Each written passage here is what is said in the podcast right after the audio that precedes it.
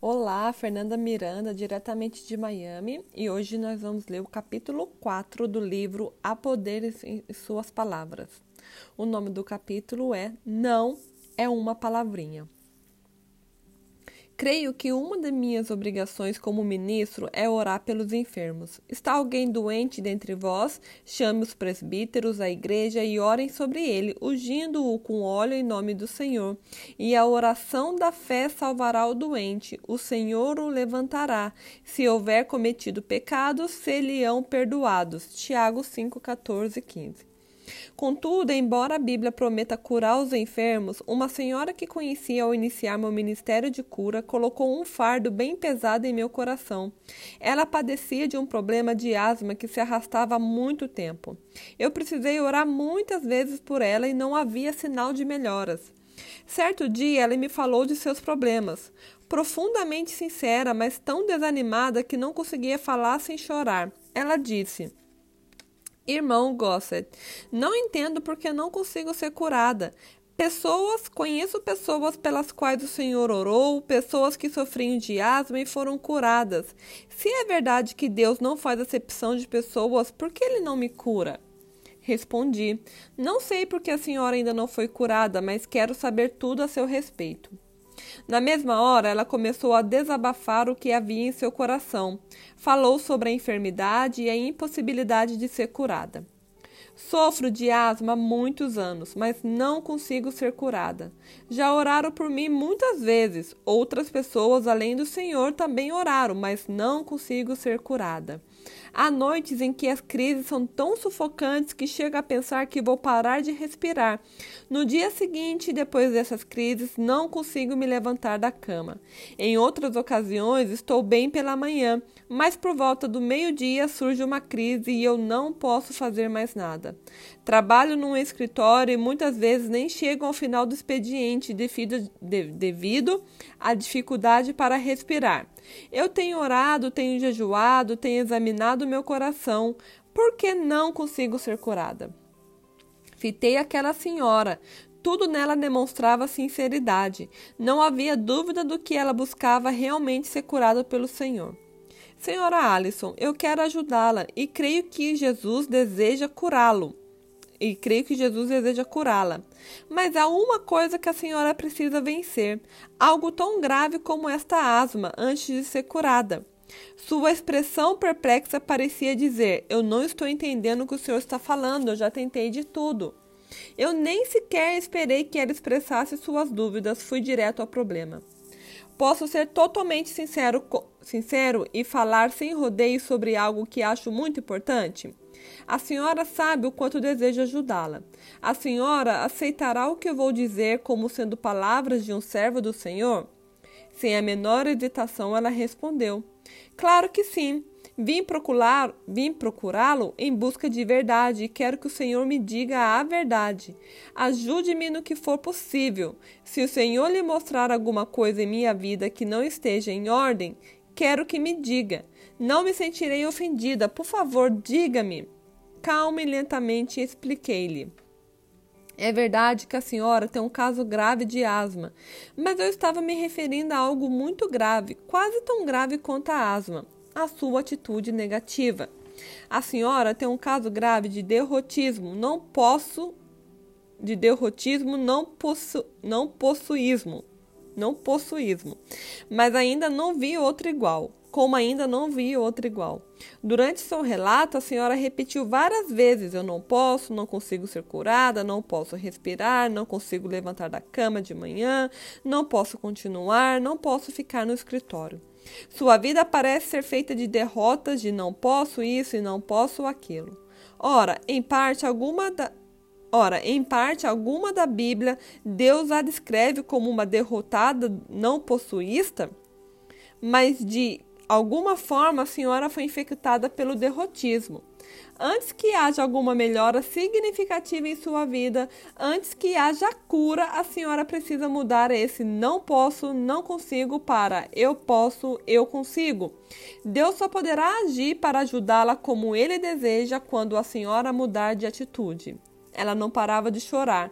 Por mais comovido que eu sentisse como o problema que eu me sentisse com o problema e com seu estado emocional, eu não podia interromper o que dizia, caso quisesse ajudá-la a abrir a porta para Deus, para a graça e o poder dele. Ela aceitou as minhas observações e, ainda chorando, perguntou: Mas o que eu posso fazer? Como posso mudar minha atitude? Abri a Bíblia em Filipenses 4,13 e pedi-lhe que lesse o versículo. Em tom baixo, mas com uma voz determinada como não havia antes, ela leu: Posso todas as coisas naquele que me fortalece. Pois esse é o segredo, falei. Em lugar de dizer não posso ser curada, comece a afirmar: em Cristo que me fortalece, posso todas as coisas. Posso ser curada, posso ficar completamente curada por intermédio de Cristo, que é minha força e o meu restaurador. Por suas pisaduras sou curada. Não houve uma recuperação instantânea. A senhora Allison havia praticado por tanto tempo o não posso que foi preciso disciplina para treinar seus lábios rebeldes e declarar a palavra de Deus.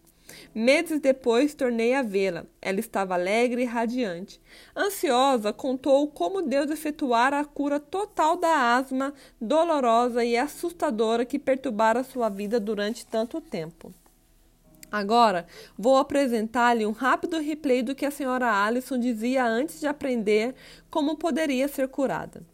Eu sofro de asma há muitos anos, mas não consigo ser curada dessa enfermidade. Já oraram por mim várias vezes, outras pessoas, além do Senhor, também oraram, mas não consigo ser curada. A senhora Allison recebia segundo o que afirmava.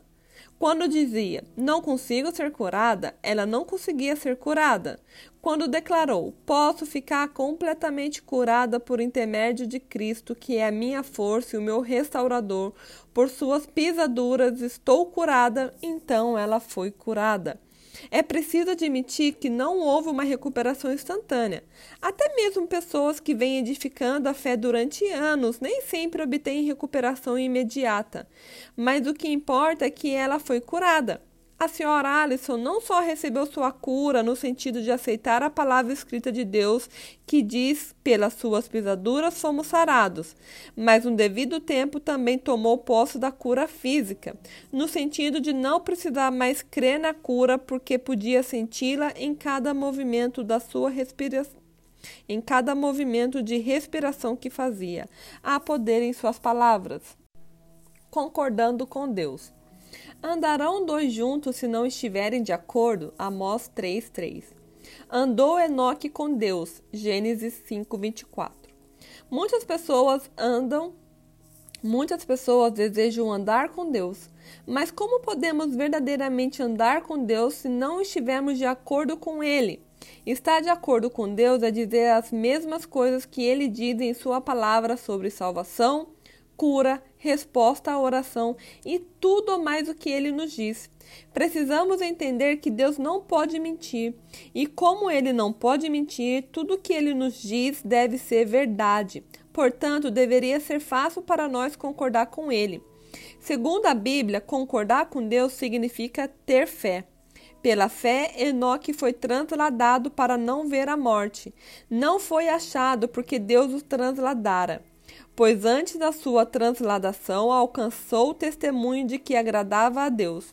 Ora, sem fé é impossível agradar a Deus, porque é necessário que aquele que se aproxima de Deus creia que ele existe e que é galardoador do que os buscam. Hebreus 11, 5, 6.